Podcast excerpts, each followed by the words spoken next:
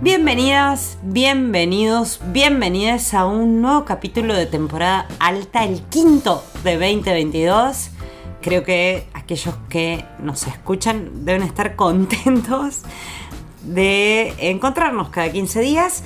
Y en este caso creo también que de lo que vamos a hablar hoy con Juliana eh, puede llegar a causarles alguna sorpresa o no, pero es la primera vez, ¿no? Hola, ¿cómo estás, Juli? Hola, ¿cómo les va? ¿Cómo está Juli? ¿Por qué decís que va a ser una sorpresa? Porque nunca lo hicimos.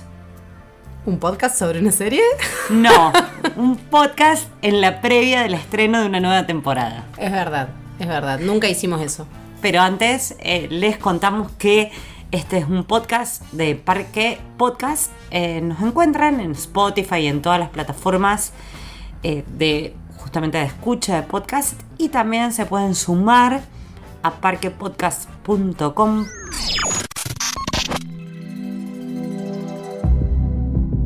Como vos bien decías, hoy vamos a dedicar este episodio a hablar de Stranger Things, serie de Netflix, que en el momento en el que estamos grabando no comenzó todavía su cuarta temporada y nos planteamos este capítulo eh, distinto al que hacemos normalmente, como una especie de manual para estar listo para ver la cuarta temporada. Un manual que no es de ese tipo de videos que encuentran en YouTube donde se disecciona prácticamente la serie cuadro por cuadro, referencia por referencia, sino algo mucho más relajado que es, creo, como viste vos y vi yo la serie en estos seis años desde, desde que estrenó la primera. Increíble, no puedo creer el tiempo que pasó. En 2016 estrenó la primera temporada de Stranger Things, que fue un suceso en el mundo de las series y en Netflix y en, bueno, en un par de ambientes más. La última temporada, la tercera, se vio en el año 2019, antes de la pandemia. No hablábamos de un, del coronavirus. Lo cual explica también por qué tantos, y me incluyo y tantas, nos hemos olvidado de lo que había pasado en la última temporada, porque la vimos hace muchísimo, cuando el mundo era otro. Eh, y aparte eso también explica por qué tardaron tanto en filmar, producir, editar y dejar lista esta temporada nueva. Sí, también mucho especulación, ¿no? Porque el fandom alrededor de Stranger Things es grande y pasaron cosas. Me parece que está bueno arrancar por un lugar eh, conocido, pero que eh, no es menor, y hablar de quiénes son estas dos personas, mellizos, que también le dan un toque extravagante ¿no? a la serie, que están detrás de Stranger Things, que son los eh, hermanos Duffer. Son mellizos, decíamos, nacieron en el 84, Juliana. Son muy jóvenes, tienen nada más que 38 años. Ellos tienen nostalgia por algo que no vivieron, como gran parte de los espectadores. Exacto.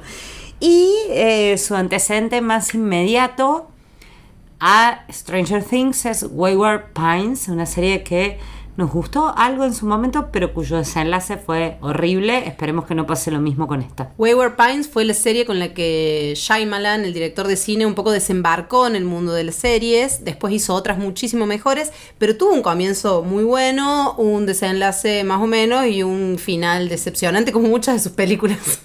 Eh, pero es una serie que me parece que, que en el momento en el que estrenó marcó como un pequeño, no te digo un hito, pero marcó un momento para el sci-fi en, el relato serial. Y que también une a los hermanos Duffer más con el sci-fi y el fantástico y otros géneros que con lo retro puramente, que es con lo que los asocia la mayoría de la gente. Y hablando de retro y hablando de Netflix y hablando de Stranger Things, es inevitable eh, mencionar ¿no? este mito de que la serie fue una creación algorítmica Así se dice. Se dijo mucho eso, ¿no? Que era la primera serie creada por el algoritmo de Netflix. Cuando en realidad el algoritmo de Netflix en realidad es el de las recomendaciones, ¿no?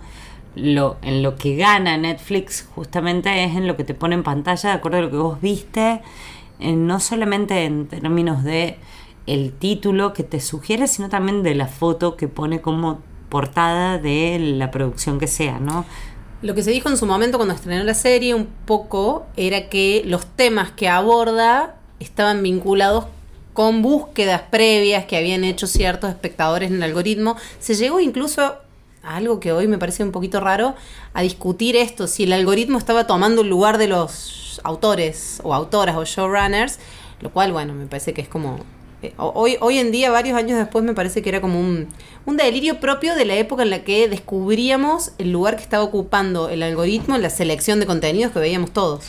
Pero la idea misma de que el Big Data pudiera, o a través del Big Data, pudieran eh, contar un relato que explicara el fenómeno y que de repente a vos como espectador te dejara como, nada, un papanatas, eh, era bastante verosímil, si se quiere, o coherente con el universo de la serie. Si no la vieron, si no saben de qué se trata, y si de repente le dieron play a este podcast hoy, sepan que es una serie que recrea básicamente no una época, sino las películas de una época, ¿no? Básicamente de eso se trata. Sin dudas.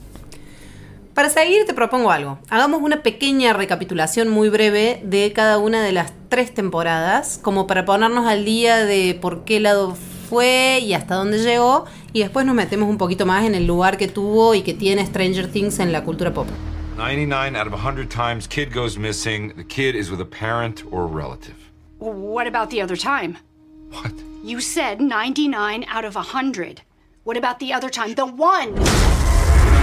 Temporada 1, lanzada en 2016. eh, para mí, en- encontré esta manera de resumirla. Para mí fue como ver ET por primera vez 30 años después. Sentí una cosa así, como Sí. si fuera una espectadora adulta volviendo a ver, o viendo por primera vez, ¿no? Volviendo a ver, viendo por primera vez una película de aventuras que combina el sci-fi con un relato totalmente apto para la infancia o las infancias.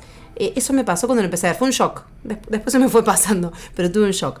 Eh, Pueblo de Hawkins, 1983. eh, Will, Pueblo ficticio, pueblo ¿no? ficticio no existe, es como el pueblo de los Simpsons, ¿no? Will, que es un pibe de 12 años, anda en bicicleta, juega a calabozos de dragones como otros chicos de esa época, un día desaparece. Y sus amigos, Mike, Dustin y Lucas, lo buscan desesperadamente, igual que su mamá y su hermano. De la nada aparece Eleven, que es una chica que tiene un par de poderes, una especie, una, una especie de emo eh, anticipada, ¿no? Antes de que existieran los emos. Y todos se tienen que enfrentar a una organización poderosa, fuerzas sobrenaturales, aparecen cosas raras. Eh, spoiler, spoiler, si alguien no vio todavía la temporada 1 de Stranger Things, como la carta robada de Edgar Allan Poe, Will está en la pared, al frente de tus narices. Siempre estuvo ahí, por decirlo de alguna manera. Eh, las lucecitas de colores navideñas o no sé qué se volvieron en ese momento santo y seña de la serie, una especie de link, y surgieron palabras como el upside down, que me parece que en cierta generación se instaló como en la generación nuestra fue Mordor. Sí, tal cual. El otro lado. el otro lado y empezamos a hablar del Demogorgon. Un Excelente. monstruo increíble. Que viene de Calabozos y Dragones. Exacto. Eh, porque los nombres de todos los monstruos vienen justamente de este juego que eh, interpretan, que, que experimentan estos amigos, estos cuatro amigos, cuya amistad, eh, como suele pasar en cualquier Communion Age, se ve hackeada por la aparición de una chica. Eh, en este caso, Eleven u 11, en el papel que le dio trascendencia a una actriz que hoy crecieron todos muchísimo. No sé cómo van a explicar esto de que pasaron seis meses de la tercera a la cuarta, pero bueno, por ahí no hace falta explicarlo. Eh, tengo las mismas sensaciones respecto a la primera temporada. La incredulidad está, ¿no? Es decir, bueno, tengo casi 40 años en el momento que estrenó. Estoy viendo algo que evoca prácticamente toda mi infancia y al mismo tiempo es algo nuevo porque era una novedad, era algo diferente, eh, con mucho dinero y con mucha conversación alrededor, más allá de que se, creo que se estrenaron en ese momento todos los capítulos juntos. Es eh, clave decir que la primera temporada es el año 1983, trascendente en, en- en términos de la cultura pop, y que hay dos personajes adultos que son para el relato los ejes eh, de la actuación, si se quiere, o de, del, de por qué esto es algo dramático y no está apoyado solamente en Los Cuatro Niños, más allá de que la actuación de Millie Bobby Brown estuvo muy bien como 11, que son Winona Ryder, un ícono, más ícono no viene, Que hace Joyce, la madre de Will. Y David Harbour, que es un gran actor, además de ser el marido de Lily Allen. Ay, yo noté lo mismo. Dato de chimento que no le importa a nadie. Dije, es el marido de Lily Allen. Pero parece un actor que es Matthew Modine, o Modine, eh, que lamentablemente muere en la primera temporada, que también es un parte esencial de un montón de thrillers de los años 80, ¿no? Pero que puede volver en flashbacks, según Ah, leí por ahí. Bueno, ojalá que no. Vamos a la temporada 2. Dale. Pasó un año nada más. Eh, cuando Will desaparece, la vida se supone que volvió a la normalidad, pero no. Estamos ya en 1984 y Leven está desaparecida y empieza un juego que es el que menos me gusta y que se repite también en la tercera temporada, en esto de que separan sus caminos los personajes en la aventura, ¿no? Lo tenés a Joyce y a Hopper eh, por un lado, eh, Nancy, Jonathan, Steve van por el otro, Mike, Dustin, Lucas y una que se suma que es Max, la colorada, que también es como una especie de icono que evoca, obviamente, A Molly Ringler. obvio, a otro icono de los 80 se vuelven a cruzar para ayudarlo a Will porque esto que parecía resuelto en la primera temporada no se resuelve en la segunda. Vuelve a aparecer otro monstruo, en este caso el Manflayer, la araña, el de Suellamentes, le dicen en la traducción eh, del español castizo, que lo busca, ¿no? Y creo que acá parece lo más interesante en términos de desarrollo de esos personajes que son niños o preadolescentes en, en este momento, que son las ambigüedades de el, el niño rescatado de la primera, ¿no? Es cuando empezamos a entender que está habitado por este monstruo o estos monstruos que siguen en conexión con él. Que el chico vomita cosas raras, básicamente. sí, una temporada 2 que estuvo bien, eh, que fue una continuidad de la primera, pero que tampoco nos, nos cautivó como la primera, ¿no? Así, bueno, tengo un recuerdo- haberlo cortado acá, como decís vos. Sí. Dos cosas. Tengo un recuerdo como en, en imágenes de la temporada 2, más allá de, de la recapitulación, que la tuve que leer porque no me acordaba, que es el shopping como escenario del tránsito adolescente. Está en la 2. Esa idea del mall, como le dicen los norteamericanos, como el espacio de tránsito, de juegos, del, el único espacio de libertad vinculado al, consumo también que tienen los chicos y las chicas de esa edad. Y yo lo que marqué como algo fuerte de la temporada 2 es que Eleven conoce a alguien más como ella, ¿no? Ese momento en el cual no es la única eh, freak fruto de los experimentos extraños, que encuentra que hay otras y otros eh, que son como ella, que son raros. Igual, es una gran decepción y vuelve al núcleo porque básicamente es una serie muy conservadora en lo que se refiere a los vínculos afectivos, sexoafectivos, etcétera. Sí, antes de pasar a la temporada 3, una observación que por lo menos a mí me pasa con muchas series, incluyo a esta, y me pasa mucho con las series de ciencia ficción. Una vez que la primera temporada plantea el universo que va a relatar, que te lo va desglosando y mostrando de a poco, entonces la primera temporada, más allá de conocer los personajes, el problema y la trama, eh, pienso en Raised by Wolves, otra serie de ciencia ficción de la que hemos hablado en este podcast, Y que dejamos de ver Sí. Una vez que pasó esa primera temporada y vos ya conoces ese mundo, segunda temporada con mundo ya conocido, tiene que pasar por el relato puro y duro y por el tránsito, las peripecias de los personajes.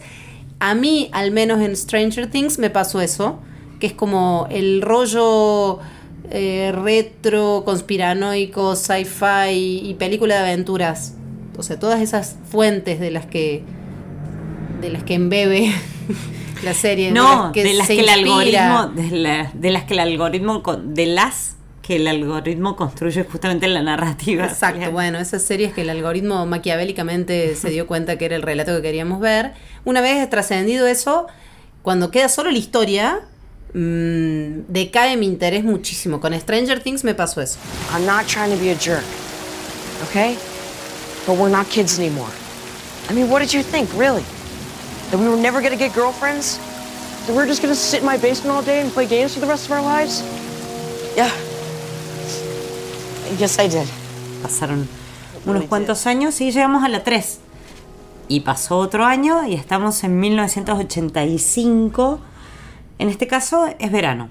Eh, y ahí sí el, el shopping que se insinúa en la 2 aparece como el escenario, el gran escenario de eh, todo lo que sucede en esta temporada. Y empiezan básicamente todos a besarse porque ya están en edad de eh, crear eh, vínculos que trasciendan lo meramente amistoso y también a separarse, ¿no? Pero eh, hay un- unos juegos ahí respecto a la amistad entre chicos y chicas, chicas y chicas, que es bastante bobo. Sin embargo, eh, me parece que suma mucho en terror. O sea, y eh, la, la serie se vuelve más horrorífica, dejando de lado esta construcción más Spielbergiana y pasando un terreno, si se quiere, del, del terror de fines de los 80. Sí, cambia de género. Cambia de género, digo, muta o, transmuta en otra cosa. Eh, a mí, esta temporada voy a hacer un big spoiler. eh, deja un final picando que es la muerte de uno de los personajes. No, pero spoilear. Estamos recapitulando, hacemos. por supuesto que lo vamos a hacer. Que es la muerte de uno de los personajes más bonachones y queribles, que es justamente Hopper, el novio de Lily Allen. Eh, interpretado, como decías, por David Harbour, que se supone que muere, ¿no? No muere. Nos enteramos ahora. Se supone que muere. Hay un, hay un final, hay un final de escena post crédito que te da la idea de que no. Bueno. Ya, ya han revelado que no muere. Lamento informarte que. Yo me había quedado con No, esa, de no que era muere. una duda, era un cliffhanger buenísimo. No, no muere, muere, no muere. muere, no muere. Eh, Joyce, el personaje de Winona Ryder, ahora que ya no tiene su interés romántico que era Hopper y que no tiene nada que hacer en el pequeño pueblo, decide irse del pueblo. Mm. Se va con sus dos hijos, que es con el joven Will, que es el chico desaparecido, el adolescente de los memes, que no me acuerdo cómo se llama, pero es ese meme que se repitió en todos lados. Y Eleven, que se queda sin padre y se va con ellos también. Chau, pequeño pueblo eh, de Hawkins. Y llegamos a lo que se conoce de la cuarta temporada, pero lo decíamos, eh, son cosas publicadas, así que nada, si no tapense los oídos y no escuchen nada, si son de aquellas personas que no quieren saber absolutamente nada de todo lo que va a pasar. Eh, la cuestión es que hay un tráiler de tres minutos y medio donde se ve una casa terrorífica que hay un nuevo monstruo, en este caso un monstruo que habla y habla en el tráiler. Eh, los hermanos Duffer ya dijeron que es la temporada más parecida a Juego de Tronos, así que se repetirá esto de los caminos separados y del encuentro hacia el final. Retoma la historia seis meses después de lo que sucede en el centro comercial, que es el, el epicentro de la batalla, que dejó a todo el mundo básicamente aterrorizado. Los chicos, en lo que se ve, están recrecidos. No sé cómo van a hacer esto que decíamos, ¿no? De no es verosímil que hayan pasado seis meses porque tienen los pibes a esa edad encima tres, cuatro años más de lo, de lo que tenían cuando, cuando terminó la, la tercera. Y sí se da el gran cambio de que tienen allí, que acá se da en el cambio entre el, entre el tercer y cuarto año, que entran a la etapa del instituto, ¿no? Son dos partes, la primera llega ahora el 27 de mayo, la segunda el primero de julio. Lo que te decía recién que en febrero se conoció un pequeño tráiler que se tituló Desde Rusia con Amor, donde se lo ve a Hopper encarcelado por los rusos justamente, que parece que van a ser parte de los malos de, de esta temporada, que ya lo Estuvieron fueron filmando cerca de Rusia, en Lituania, creo, en ¿no? Lituania, exactamente. Y eh, también se conoció lo- esto, ¿no? De que están viviendo en California, supuestamente muerto Hopper, eh, y Leven se fue con Joyce y con Will a vivir, y, y su hermano a vivir a otra provincia, a otro estado. Eh, y el tráiler de la temporada 4, extrañamente, está relatado por Max, por la colorada, que le habla a su hermano, que eh, fue poseído en la temporada 3 por uno de los monstruos. La otra pregunta de esta temporada es qué pasó con los poderes de Eleven, que aparentemente en la tercera se habían esfumado. Y hay otros guiños que tiene esta temporada. Uno a Juego de Tronos, decías que ellos, los hermanos, los hermanos Duffer, habían dicho que esta iba a ser la temporada más parecida. No creo que lo hayan dicho por uno de los integrantes del elenco solamente, pero tiene que ver.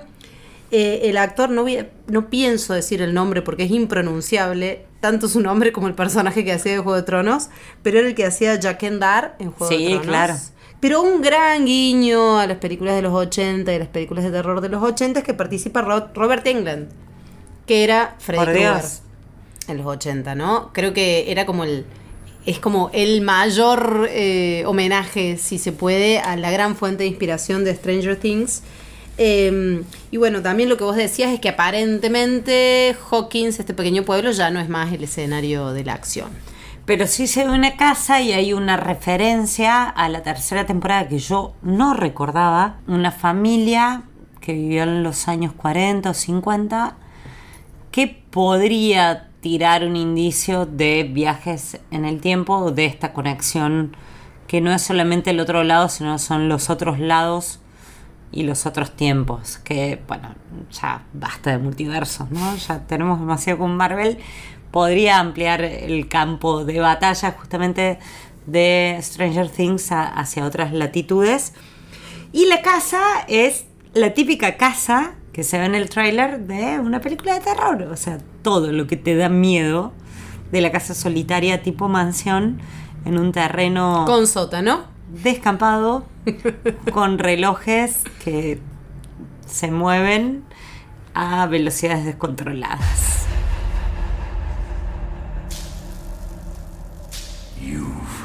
broken everything.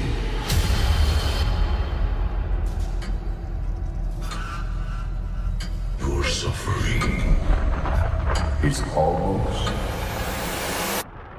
at an end. Contexto, un poco de contexto, eh, porque me parece que o estamos cansadas o no nos gustó tanto la serie. A mí me gustó mucho la primera temporada, Ah, pero bien. como te dije recién, decayó mi interés a medida que ya empecé a conocer ese universo y, y a medida que se me pasó el entusiasmo, el altísimo entusiasmo que me generó ver una serie que me recordaba a cómo me sentí, no solo cuando vi ET, que te lo decía recién, sino cuando vi Los Goonies.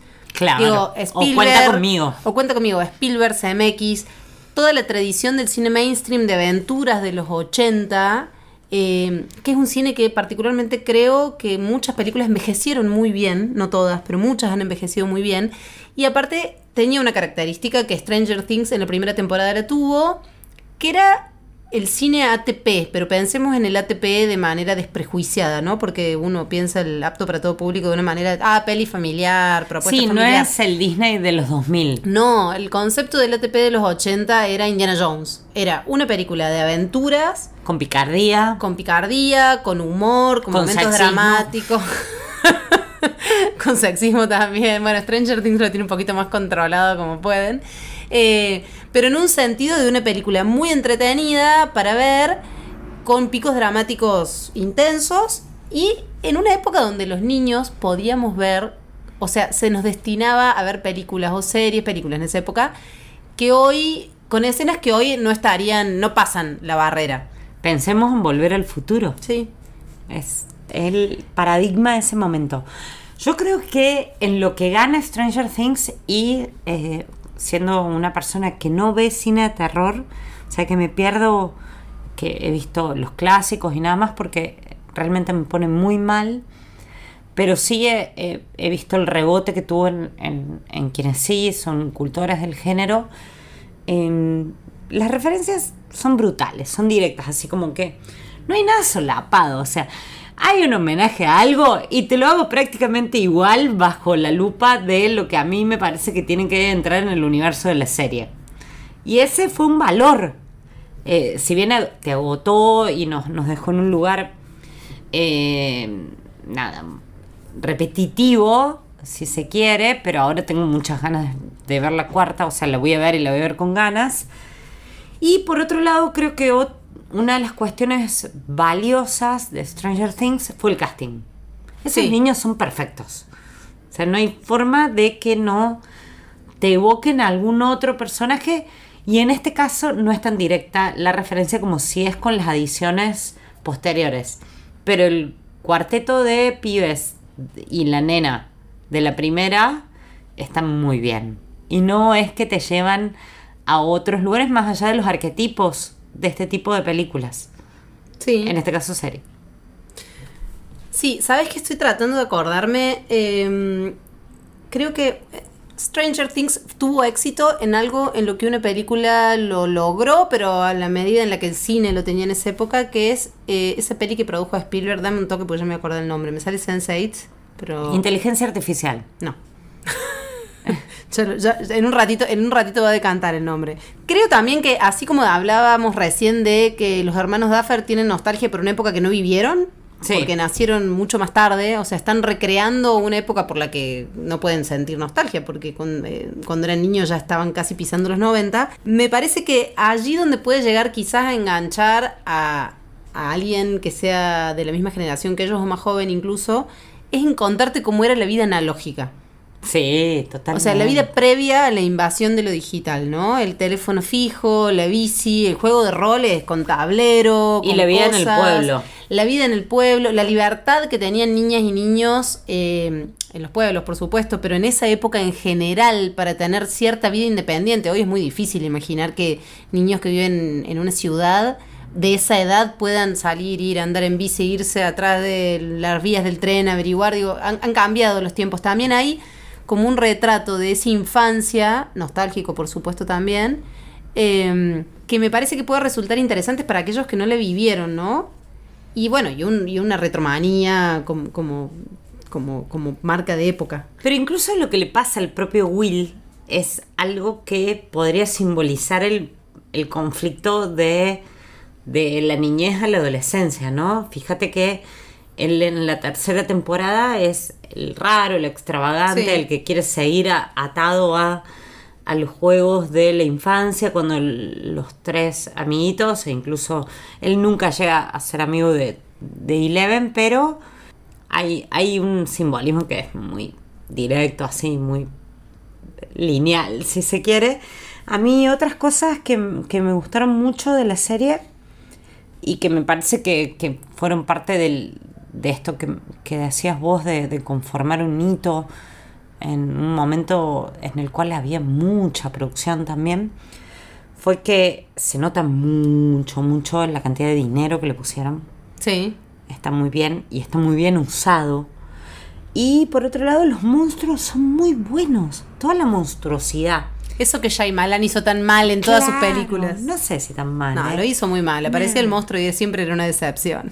Pero vos fíjate que son buenísimos. Todas las, las personificaciones de, de estos distintos eh, seres o entidades están muy bien. Y, y el otro lado, y incluso cuando son capturados, y toda esa tecnología que también forma parte de un imaginario muy propio de una ciencia ficción aún más, más vieja, ¿no? De los años 50, 60, vinculada a otras cosas. No se, no se ven como clase B. Me acordé el nombre de la película sí, que quería sí, decir. ya lo sé. Por eso me Dije- dejaste hablar tanto. Dije Sense8, no, me refería a Super 8. Super la película que 8. dirige J.J. Abrams, que es un, también un clarísimo homenaje al cine de aventuras y de la ciencia ficción. película. Es hermosa Super 8. ¿Por qué nos olvidamos tan rápido de una película tan alucinante? Digo, me parece Porque que no Stranger está en Things, Netflix. Stranger Things hizo en la serie lo que Super 8 intentó hacer en el cine. Ni poco. siquiera me acuerdo de qué se trata. Un pequeño pueblo, un monstruo, unos niños, muy parecido. Mira, Es- Esto que te decía, ¿no? Que me, que me parece que lo de la vida analógica y demás hace como, hace como un link con quienes no lo vivieron. Y además de apelar a toda la tradición del cine de aventuras, me parece que hay algo que, que apela también, que es, es este juego con el cine de género, ¿no? Del terror en un punto, o en esta nueva temporada, según prometen, horror. del horror, eh, del fantástico, de Alien, digo, películas emblemáticas de los 80, no solamente de cine de aventuras, sino el monstruo. Justamente vos hablabas del monstruo. El Alien es como una referencia obligada que está presente y está citada de manera explícita, nada de sutil. Y me parece que es adrede, no sutil. Sí, claro, claro. Todas esas referencias están puestas ahí para que digas, sí, esto, que lo vi.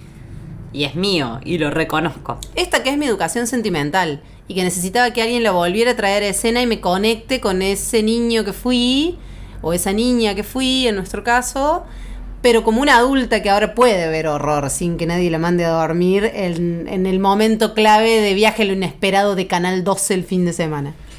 Vamos con una última parte relacionada con las influencias, ¿o no te parece?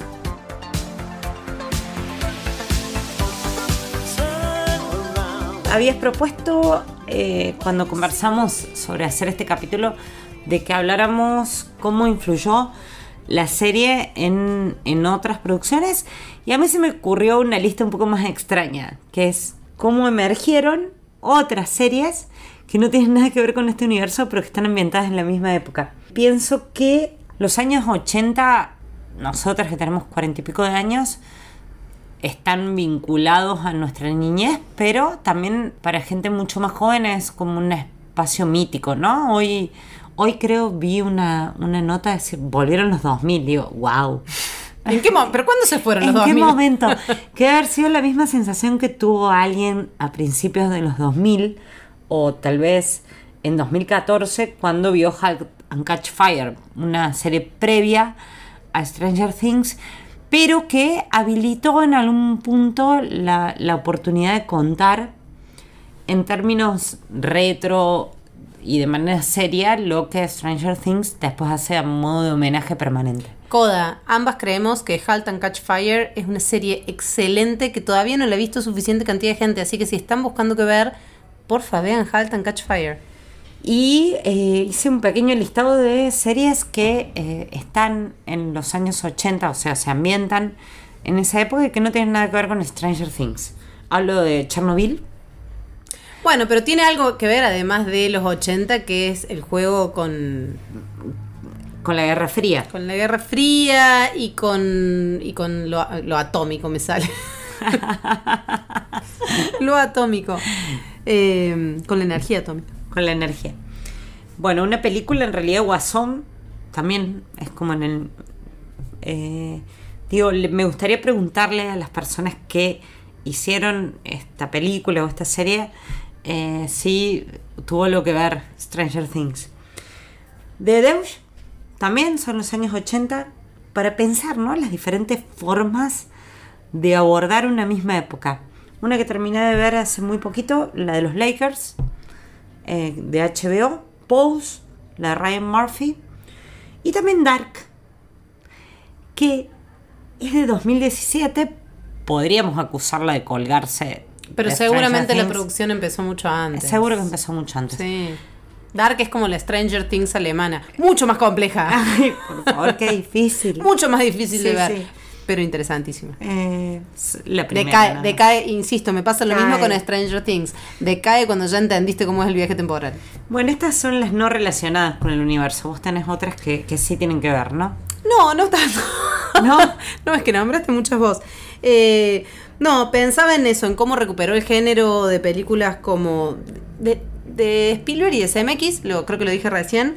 Eh, pensaba también en la influencia que tuvo en otros ámbitos, ¿no? En cómo tuvimos como una especie de revival ochentero que nos duró un rato, que ya habíamos, o sea, hace como 10 años ya habíamos tenido el, mo- el momento revival ochentero, lo volvimos a tener cuando estrenó Stranger Things, con la música eh, de la peli. Pensaba en ese capítulo de Black Mirror que también hace un guiño a los 80. San eh, San Junipero. Junipero, exactamente. Y pensaba que cuando vimos Stranger Things, al menos a mí me pasó, volver a valorar That 70 Show. Que fue una de las primeras series que hizo como un guiño con humor muy simpático de una década anterior. Y tal cual y encima vuelve, sabías, ¿no? No, no sabía. También pensaba en la influencia, como te decía, la influencia que tuvo en la música. Eh, he escuchado incluso a escritores como Luciano Lamberti decir que fue muy importante ver Stranger Things para escribir un libro como La Maestra Rural, Ah, bueno. por ejemplo. Eh, me parece que activó en aquellos que como vos o como yo no son grandes seguidores del género del terror, eh, activó como un interés con algo que podíamos ver. Ey, esto lo podemos ver, ¿no? En esta clave. ¿no?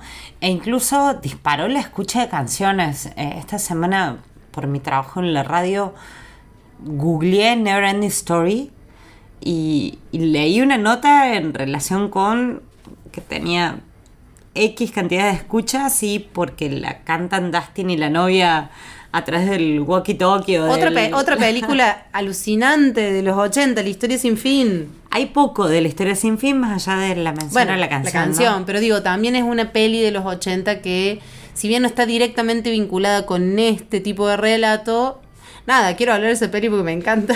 De una, de una, además fue, fue como muy importante para la formación de nuestra imaginación. De todas maneras, creo que corre en paralelo, ¿no? Ese cine de los 80, que era de aventuras, pero lo podés vincular más a Juego de Tronos, creo. Fantasía, en la que salía el jovencísimo Tom Cruise. Leyenda. Laberinto. No, le- perdón, Leyenda era, era con Tom. Cruise. Laberinto con Bowie. Con Bowie, que Jennifer Connelly. Bowie. Sí, exactamente. Pero había Willow. más. Willow. Yo era muy fan de Willow. Además de Willow, después hubo una serie. Insisto, de todas maneras creo que era el cine de aventuras que iba más por el lado de lo fantástico, ¿no? Más que por el lado del terror o la ciencia ficción.